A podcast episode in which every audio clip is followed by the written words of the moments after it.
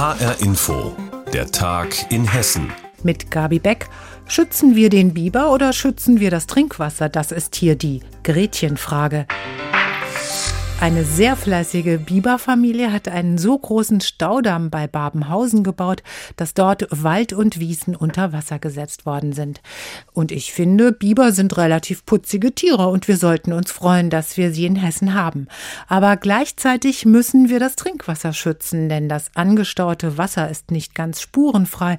Und wenn das jetzt ins Grundwasser sickert, dann könnte es auch ins Trinkwasser gelangen. So zumindest die Angst der beteiligten Behörden. Behörden.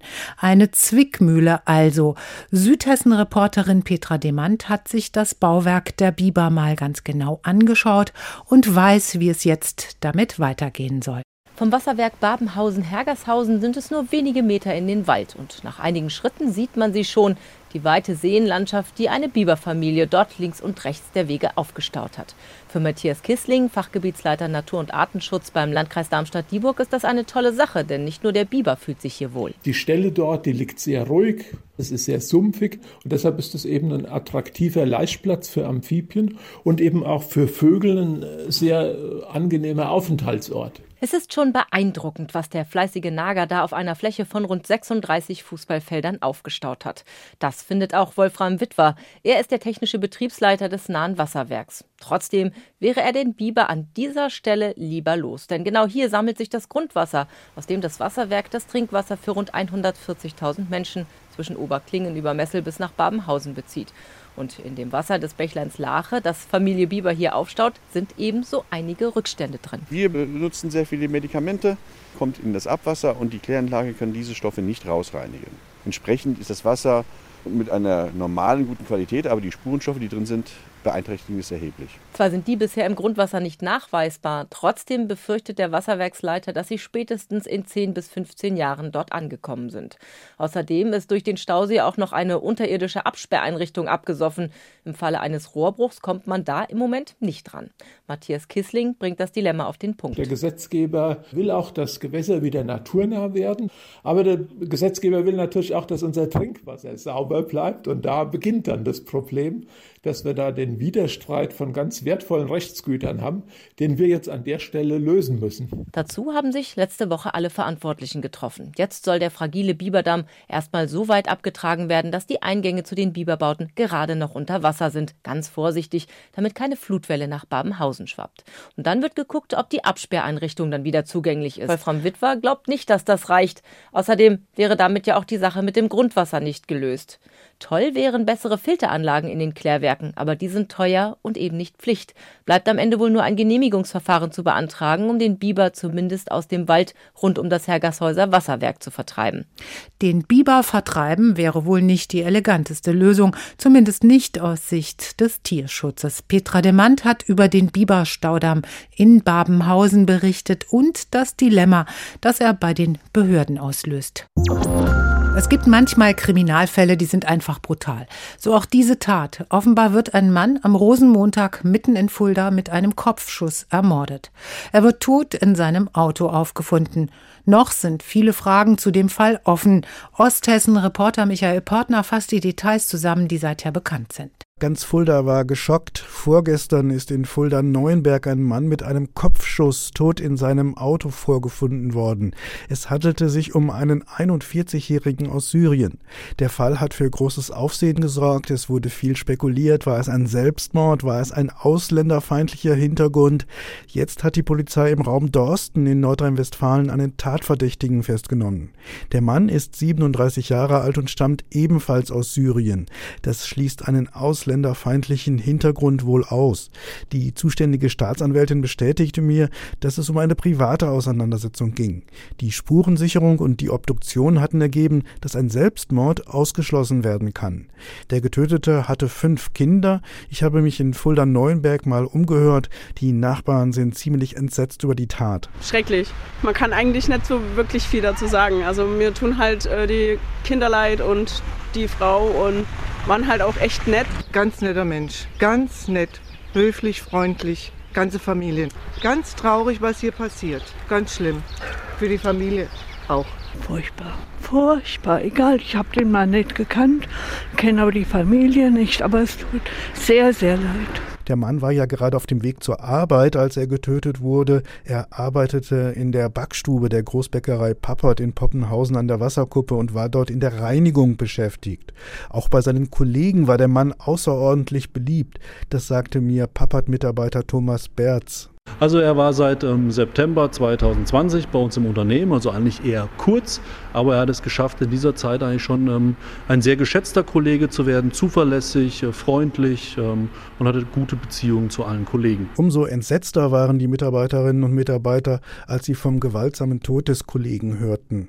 Der Tatverdächtige wird heute dem Haftrichter in Fulda vorgeführt und der entscheidet dann, ob der Mann in Untersuchungshaft bleibt oder ob er bis zu einem Prozess auf freien Fuß gesetzt werden kann.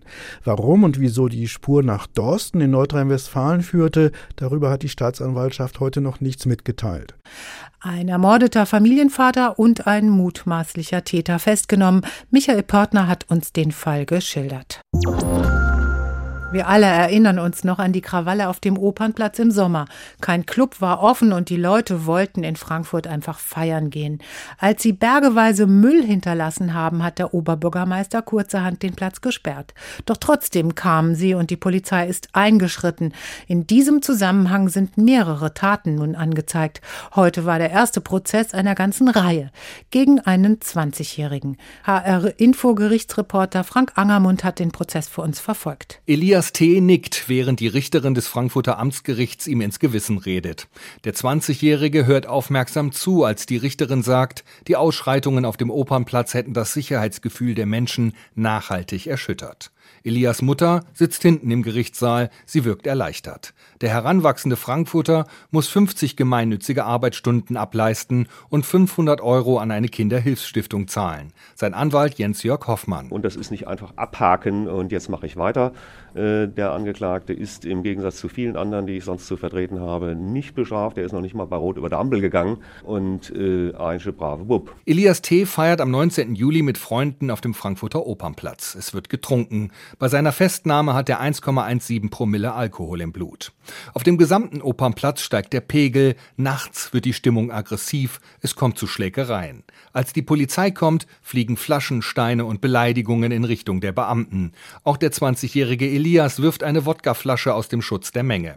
Der bislang unbescholtene Frankfurter wird festgenommen. Seine Hände werden mit Handschellen auf dem Rücken gefesselt, dennoch schafft er es wegzulaufen und erst nach 550 Metern von drei Polizisten gestellt zu werden.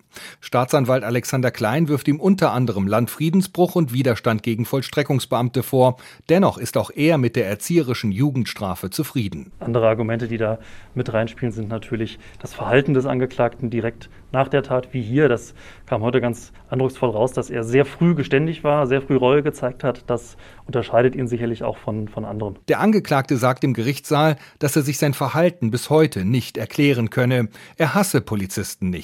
Es müsse der Alkohol gewesen sein. Er habe sich mitreißen lassen. Um ihm den Alltag und die Aufgaben der Polizei zu verdeutlichen, verurteilt ihn die Richterin auch dazu, das Buch Deutschland im Blaulicht zu lesen.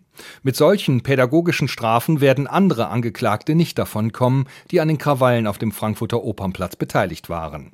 Sieben weitere Verfahren stehen in Frankfurt an, sagt Staatsanwalt Alexander Klein. Also der größte Unterschied, den man zwischen jedem einzelnen Verfahren im Blick haben muss, das ist natürlich die Anzahl der geworfenen Flaschen, die Anzahl der geworfenen Gegenstände. Wir haben Flaschen, Steine, ähm, E-Roller ist mir äh, in Erinnerung. Ähm, und da unterscheiden sich die Fälle voneinander ganz erheblich, weshalb ja auch Anklage zu verschiedenen Gerichten erhoben wurde. Ein Angeklagter soll 30 Flaschen auf Polizisten geworfen haben. Andere sind seit langem Polizei bekannt. Gegen einen gibt es einen Haftbefehl. 29 Ermittlungsverfahren gibt es insgesamt. Um die Beschuldigten vor Gericht zu bekommen, hat die Polizei hunderte Videos der Ausschreitungen auf dem Frankfurter Opernplatz gesichtet. 50 Tage gemeinnützige Arbeit, die Jugendstrafe für einen 20-Jährigen wegen der Opernplatz-Randale. Frank Angermund hatte die Infos für uns. Für Kinder und Jugendliche ist der Lockdown hart. Sie können nicht ihre Freundinnen und Freunde treffen, wie sie wollen. Der Unternehmungslust sind Grenzen gesetzt. Und auch die Schule ist gerade kein Ort für Begegnungen. Und es gibt Jugendliche, die sich ohnehin gerne abkapseln. Das ist für Sozialarbeiterinnen und Sozialarbeiter in Jugendtreffs ganz besonders schwierig, denn die sind dann erstmal nicht mehr zu erreichen.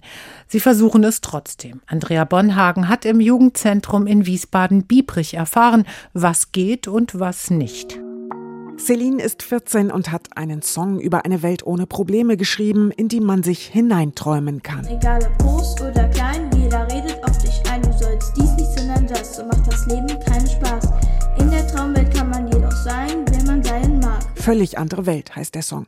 Celine hat ihn im Tonstudio des Jugendtreffs aufgenommen und spielt ihn mir auf YouTube vor. Ich bin in einer völlig anderen Welt, anderen Welt. Ich bin in einer völlig anderen Welt, anderen Welt. Celine trifft sich gerade mit Sozialarbeiterin Benjola Kaplani. Sie wollen noch rausgehen, vielleicht an den Rhein.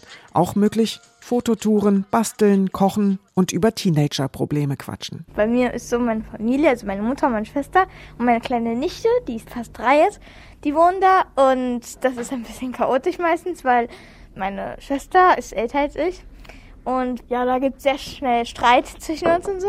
Und deswegen ähm, gehe ich meistens gerne hierher. Einzeltreffs zwischen Jugendlichen und den Erwachsenen vom Jugendtreff gibt es seit März. Für Celine hat der Lockdown gute und schlechte Seiten. Jetzt hat man nicht so viele soziale Kontakte, mit denen man sich treffen kann und so. Und deswegen finde ich es ein bisschen doof, wenn man so alleine zu Hause ist. Die guten Seiten? Es gibt Marshmallow-Kakao mit Einhornstreuseln am Biebricher Rheinufer. Die Sozialarbeiterin Naila und Celine zeigen sich gegenseitig ihre Heimatorte Mainz und Biebrich. Und noch was. Dass man mit der Familie mehr Zeit verbringen kann und sich so die Bänder der Familie auch noch mehr zusammenknüpfen. Man kann sich glücklich schätzen, wenn man beide Elternteile hat oder einen, die sich liebevoll um einen kümmern. Deswegen finde ich das wirklich gut, dass man jetzt erst richtig merkt, dass, dass die immer für einen da sind, auch in so einer harten Zeit wie jetzt. Benjola Kaplani macht sich Sorgen um andere Jugendliche. Die, die Einzelgänger davor waren, die bleiben Einzelgänger. Und das ist natürlich traurig, die erreichen wir nicht. Und das ist halt die Gruppe, die am meisten das bräuchte. Die sind auch etwas älter. Sie ruft an, spricht über Essen oder Hausaufgaben, aber es sei wie ein Kontrollanruf. Ich fühle mich auch in der Rolle ziemlich unwohl.